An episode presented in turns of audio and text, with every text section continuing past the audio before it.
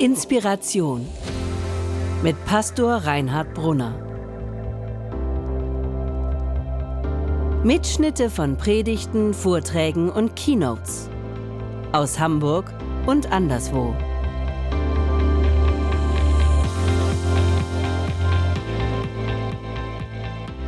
Ich möchte sprechen über den ähm, Predigtext, den Bibeltext, der für heute ähm, an, am Sonntag, an diesem Sonntag äh, vorgeschlagen ist. Und zwar haben wir am letzten Sonntag ja schon darüber gesprochen, dass jeder Sonntag so im Kirchenjahr ein, äh, ein Thema hat und auch ein Name. Und heute ist der Sonntag Judika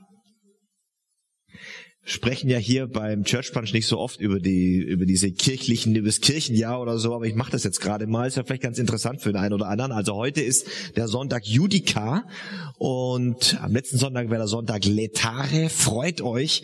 Judika heißt so etwa Gott verschaffe mir Recht. Und zwar kommt das immer, da an jedem Sonntag ist ein Psalm dran und das der Anfangs, wie der Vers anfängt im Lateinischen, der gibt dem dem, äh, dem Sonntag den Namen. Heute ist Psalm 43, den Annika und ich ganz am Anfang gelesen haben, dran. Und der fängt an mit, Gott schaffe mir Recht und stehe mir bei. Heute also Sonntag Judi, Judika. Und bevor ich den Predigtext, also nicht den Psalm, sondern den Predigtext für heute lese aus Markus Evangelium 10, ähm, möchte ich euch einen Buchtipp weitergeben. Und zwar von Michael Frost gibt es ein neues Buch, das heißt äh, Keep Christianity Weird. Und Michael Frost kenne ich ein bisschen, weil ich hatte die äh, Gelegenheit, mit ihm zusammen ein Buch rauszugeben, vor einigen Jahren schon äh, eine Freiheit entdecken. Ähm, wir haben es leider nicht bis in die Spiegel-Bestseller-Liste geschafft, aber von daher kenne ich ihn ein bisschen. Und äh, ich schätze ihn sehr, weil er immer querdenkt. Ähm, On Homebrewed Christianity heißt es hier, oder der Untertitel vom eigentlichen Buch, kannst du nochmal die andere Folie machen, ähm, heißt Embracing the Discipline of Being Different. Ich möchte das mal übersetzen mit ähm, feiere oder kultiviere den, die Haltung als Christ anders zu sein. Ein bisschen weird, ein bisschen schräg. Und ich lese euch einen Bibeltext, da finde ich, da kommen drei schräge Sachen drin vor. Und die haben heute, passen ganz gut zu diesem Tag heute, wie ich finde. Nicht nur für das Thema des Sonntags. Markus 10, ab Vers 35.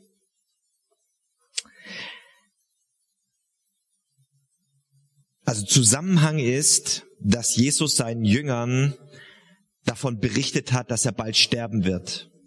Sterben wird am Kreuz, keine schöne Sache, aber wieder auferstehen. Er weiht sie so ein bisschen ein, aber die Jünger, wie so oft, checken das nicht so richtig. Und aber jedenfalls, direkt davor hat er ihnen das gesagt. Das ist so der Zusammenhang, die Situation. Und dann kommt Folgendes. Da gingen Jakobus und Johannes, zwei, zwei der Jünger von Jesus, die Söhne von Zebedäus zu Jesus hin und sagten zu ihm, Lehrer, wir möchten, dass du uns eine Bitte erfüllst. Was möchtet ihr denn? fragte sie Jesus. Was soll ich für euch tun? Sie sagten, wir möchten, dass du uns rechts und links neben dir sitzen lässt, wenn du deine Herrschaft angetreten hast.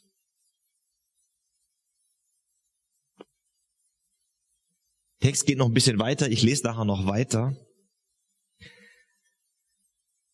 Also der Kontext ist, Jesus spricht über seinen Tod, dass das keine einfache Geschichte wird, dass viel Trauer da sein wird, großer, großer Schmerz, keine schöne Sache, die Sache mit dem, mit, der, mit dem Kreuz. Danach kommen zwei seiner Jünger, seiner engsten Freunde zu ihm und sagen, wir hätten da eine Bitte.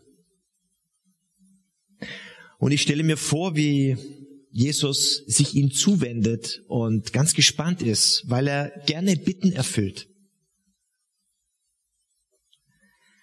und uns zuhört, wenn wir uns ihm sein Herz ausschütten und es ernst meint, wenn wir ihm unsere Sorgen sagen. So war Jesus und so ist Jesus bis heute. Und es lohnt sich immer, zu Gott zu kommen, wenn uns etwas quält und umtreibt. Unsere tiefsten Sorgen, unsere geheimsten Nöte dürfen wir ihm im Gebet sagen.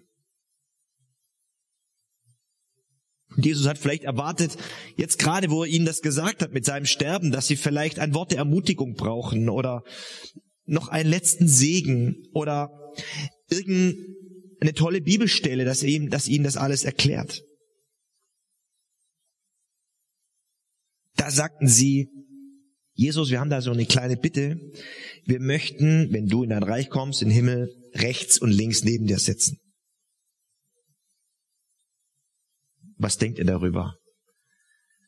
Ist das nicht ein bisschen schäbiges Gebet? Ist das nicht ein bisschen eine schäbige Bitte?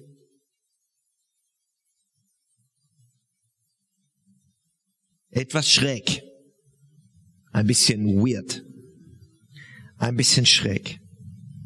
Jesus reagiert ganz cool und sagt, ihr wisst nicht, was ihr da verlangt. Könnt ihr den Kelch trinken, den ich trinke? Könnt ihr die Taufe auf euch nehmen, mit der ich getauft wurde? Das ist eine bildhafte Formulierung für Jesus Weg an den Kreuz, seine Taufe, sein Kelch. Also könnt ihr das, was ich? Da sagten sie, ja, das können wir. Sagt Jesus, zu meiner Überraschung, ja, stimmt. Ihr werdet tatsächlich den gleichen Kelch trinken wie ich und mit der Taufe getauft werden, die mir bevorsteht. Aber ich kann nicht darüber verfügen, wer rechts und links neben mir sitzen wird. Auf diesen Plätzen werden die sitzen, die Gott dafür bestimmt hat. Ein kurzer Gedanke zu diesem etwas, finde ich, von dieser etwas sehr schrägen, vielleicht bisschen peinlichen Situation. Ich persönlich finde diese Bitte peinlich, äh, schräg, schäbig. Entschuldigung, Jesus, können wir da, wenn du jetzt schon, ne, stirbst ja bald, wollt noch mal kurz klar machen, dass wir auch ein gutes Pöstchen haben dann später. Wie wäre das, wenn wir hier Gebetsgemeinschaft machen und einer so betet? Andi oder Miri wir beten so, alles so schöne Gebete und einer sagt, Jesus, ich möchte dich bitten, also wenn ich sterbe, dann möchte ich so einen extra Platz haben im Himmel. Amen. Wahrscheinlich würde ich danach hingehen und sagen, hier Andi, Miri, können wir kurz hier nochmal kurz sprechen, ich muss dir nochmal ein paar Sachen erklären. Macht Jesus nicht. Der lässt es einfach so stehen und sagt auch, als sie sagen, ja, wir können auch mit der Taufe und mit dem Kelch und so, lässt er so stehen. Ich will das vielleicht mal so pointiert sagen. Wir dürfen Gebete beten, die andere vielleicht peinlich finden. Bete doch mal, wäre meine Herausforderung an dich heute, bete doch mal ein Gebet, das andere vielleicht peinlich finden würden. Aber wenn es dein ein Anliegen ist, bete das Gebet doch mal so. Wir müssen nicht perfekt sein, wenn wir beten, sondern ehrlich. Es geht ums Leben. Es geht nicht darum, wohlformuliert. Ich habe immer richtig Angst, wenn wir so beten und alle so wohlformulierte Gebete beten. Bete doch mal ein bisschen schräg. Ein bisschen anders als die anderen. Das ist mein erster Gedanke zu diesem Text. Die erste, in dieser etwas schrägen Situation. Mein erster Gedanke, meine erste Herausforderung an dich, bete doch mal eine, ein etwas peinliches, schräges Gebet, das andere so finden würden. Mein zweiter Gedanke steht nicht so direkt in dem Text, aber er steht trotzdem drin, er kommt trotzdem vor und er passt gut an diesen Tag heute. Was wir ja sagen müssen ist, die Jünger gehen ganz selbstverständlich davon aus, dass sie wenn Jesus stirbt, dass das, wenn Jesus stirbt, er beim Vater im Himmel ist. Und dass sie, wenn sie dann mal sterben, beim Vater im Himmel sind. Das ist gesetzt. Das ist selbstverständlich. Wo sind wir, wenn wir tot sind? Sind wir dann einfach weg? Wo ist der Recht jetzt im Moment?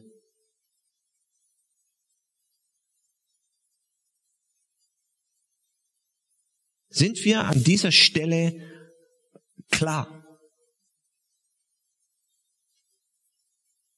Wo ist der der in dieser Woche mit sieben Jahren gestorben ist? Für die Jünger, für Jesus ist eins ganz klar. Also die rangeln noch ein bisschen um die besten Plätze da, ein bisschen schräg, ja. Aber klar ist, wir sind im Himmel. Wenn wir sterben, sind wir beim Vater. Und so ist das auch. Und so ist das auch. Wenn wir tot sind, bleibt hier eine irdische Hülle, ein Körper, den wir bestatten, so wie wir am Donnerstag bestatten werden. Aber ich, meine Person, ich als Person, ist jetzt schon beim himmlischen Vater, ist jetzt schon in den Armen von Jesus. Das ist der Trost, den wir für Gemächt haben, für Tjag haben, die Hoffnung und für unser eigenes Leben. Im Johannesevangelium spricht Jesus mit seinen Jüngern auch darüber und ich lese das kurz vor. Johannes Evangelium 14. Dann sagte Jesus zu seinen Jüngern, erschreckt nicht, habt keine Angst, vertraut auf Gott und vertraut auf mich. Im Haus meines Vaters gibt es viele Wohnungen und ich gehe jetzt hin, um dort einen Platz für euch bereit zu machen. Sonst hätte ich euch doch nicht mit der Ankündigung beunruhigt, dass ich weggehe. Und wenn ich gegangen bin und euch den Platz bereitet habe, dann werde ich zurückkommen und euch zu mir nehmen, damit auch ihr seid, wo ich bin. Und den Weg zu dem Ort, an dem ich gehe, den kennt ihr ja. Sagt Thomas zu ihm, einer der Jünger, Herr, wir wissen nicht einmal, wohin du gehst, wie sollen wir den Weg dahin wissen? Sagt Jesus zu ihnen, ich bin der Weg, denn ich bin die Wahrheit und das Leben. Einen anderen Weg zum Vater gibt es nicht. Jesus ist gegangen, er ist uns vorausgegangen, um eine Wohnung, um einen Ort für uns bereitzuhalten, vorzubereiten, liebevoll vorzubereiten. Wir, für uns kam der Tod von überraschend, über Nacht. Völlig überraschend. Ein Schock. Und für besonders. Aber Jesus Gott hat anscheinend gesagt, so ist es gut. Er hatte kein einfaches Leben und war oft im Krankenhaus. Und Gott hat anscheinend gesagt, jetzt ist es gut, jetzt ist genug, jetzt hole ich dich, ich habe schon alles vorbereitet. Und liebe Freunde, übrigens, in dem Zusammenhang steht dieses Wort von Jesus, ich bin der Weg und die Wahrheit und das Leben. In diesem seelsorglichen Zusammenhang. Dieses Wort wird oft herausgenommen und den anderen um die Ohren geschlagen, dass sie alle nicht richtig glauben, dass es nur einen Weg zum Vater gibt und das alles. Als Gerichtswort steht aber in diesem seelsorglichen Zusammenhang, wo Menschen fragen, wo geht die Reise hin? Wo bin ich einmal? Wo sind meine Liebsten, wenn es zu Ende geht? In diesem Zusammenhang ist das Wort gesagt, dass Jesus vorausgeht, dass Jesus den Weg bereitet und uns ähm, einlädt, zu ihm zu kommen. Wir wissen, wo wir sind, wenn wir tot sind. Und ich möchte an der Stelle noch einen Schritt tiefer gehen. Können wir das überhaupt so sicher sagen? So sicher glauben? Kann ich mich hier hinstellen und sagen, ja, das ist jetzt bei, beim himmlischen Vater. Ich war ein schwerbehindertes Kind. Der hat in seinem Leben nicht ein einziges Mal Mama oder Papa gesagt. Und auch nicht das Glaubensbekenntnis aufgesagt.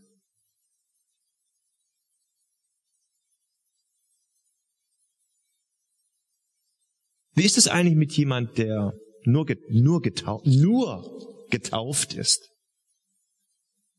Der seinen Glauben nie formulieren konnte, der nie, soweit wir das beurteilen können, ein Gebet gesprochen hat, das Glaubensbekenntnis aufgesagt oder sich bei der Jesus Friends Gemeindeliste in den Gastgeber, in die Gastgeberliste eingetragen. Was war der Beitrag von für das Reich Gottes? Was glaubst du hierzu?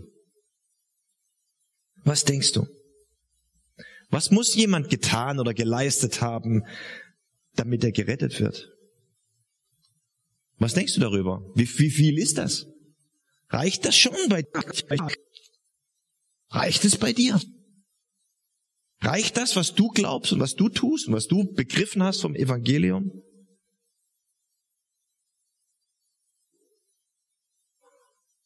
In unserem Predigtext steht am Ende, gibt es noch eine interessante Wendung. Jesus ruft, nachdem diese Situation mit äh, Johannes und Jakobus war, ruft er, die, ruft er die zehn anderen, die das Gespräch mitgehört hatten, zusammen, die anderen Jünger, und macht so ein kleines äh, On-the-Job-Training. Da rief Jesus alle zwölf zu sich her und sagte, ihr wisst, die Herrscher der Völker, ihre großen unterdrücken ihre Leute und lassen sie ihre Macht spüren. Bei euch muss es anders sein. Wer von euch groß sein will, soll euer Diener sein. Und wer der Erste sein will, soll allen anderen Sklavendienste leisten. Auch der Menschensohn ist nicht gekommen, um sich bedienen zu lassen, sondern um zu dienen und sein Leben als Lösegeld für alle Menschen hinzugeben. Für alle Menschen hinzugeben als Lösegeld. Wie ist die Bedingung, dass jemand gerettet wird? Es ist bezahlt. Jesus hat sein Lösegeld für uns hingegeben. Es ist bezahlt.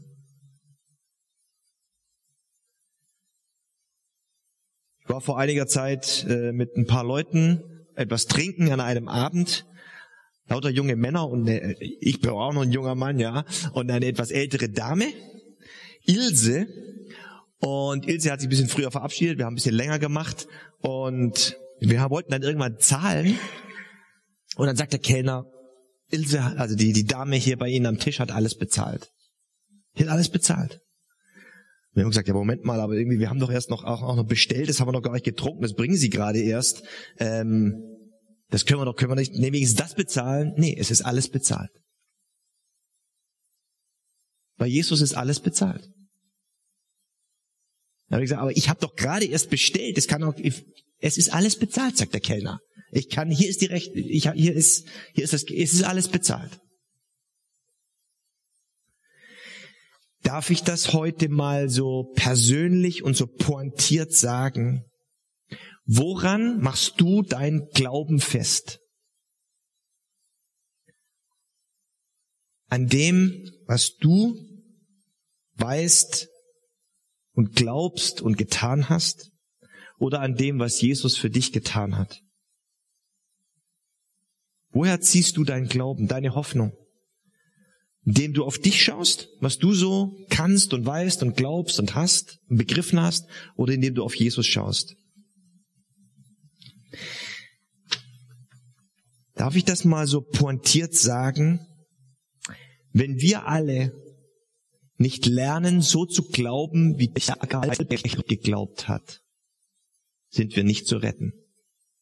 Das reicht nicht. Das reicht nicht. Wenn wir nicht lernen, so zu glauben, wie Isaac geglaubt hat, hier in dieser leeren Sitznische saß er meistens und letzten Sonntag oben auf der Empore, dann ist uns nicht zu helfen. Er ist uns vorausgegangen als ein Vorbild.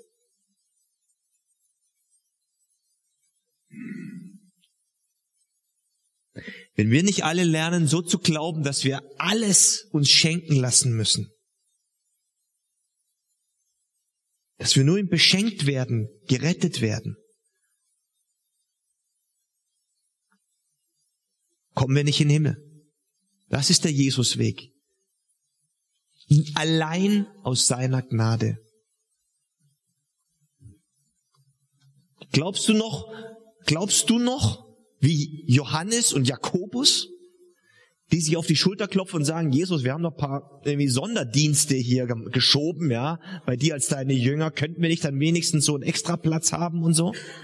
Oder glaubst du schon, wie Geht es dir um extra Pöstchen, um extra Würste oder um extra Glauben oder um Gnade und beschenkt werden und Bejahung? Das ist meine zweite kleine Herausforderung für heute. Glauben lernen wie gar nicht.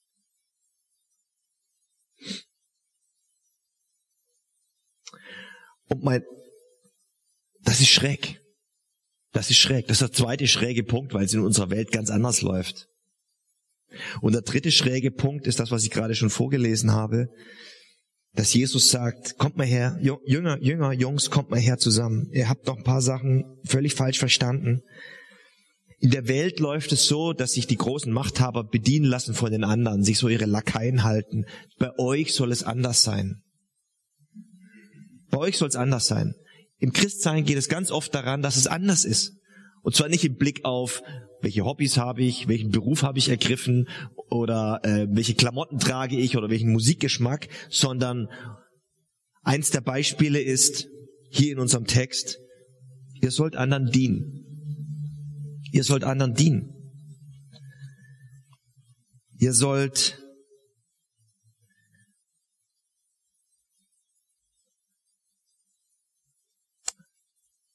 Ihr sollt anders sein.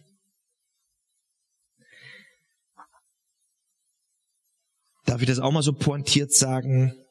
Wenn du dich schwer tust, damit anderen zu dienen, hast du ein Selbstwertproblem. Dann bist, du noch nicht da, wo Gott dich haben möchte.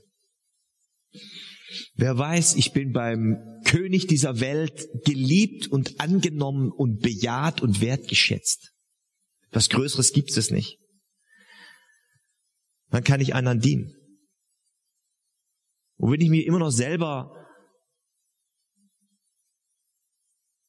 was beweisen muss oder anderen was beweisen muss und in diesen Machtspielchen denke und mir denken, wenn, denke, wenn ich anderen diene, breche ich, breche mir einen Zacken auf der aus der Krone. Da habe ich ein paar Sachen grundsätzlich noch nicht verstanden. Das ist schräg. So sollen wir als Christen etwas schräg sein. Etwas verrückt. Und es ist das Dritte, was ich hier sagen will.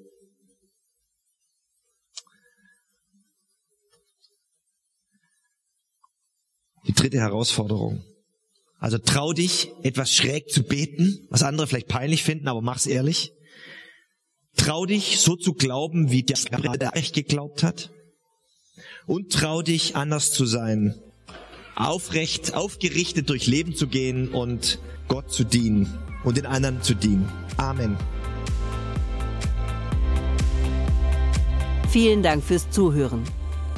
Wenn du mit Reinhard in Kontakt bleiben willst, folge ihm auf Instagram unter rbpastoring. Weitere Infos auf www.pastoring.de. Gott segne dich.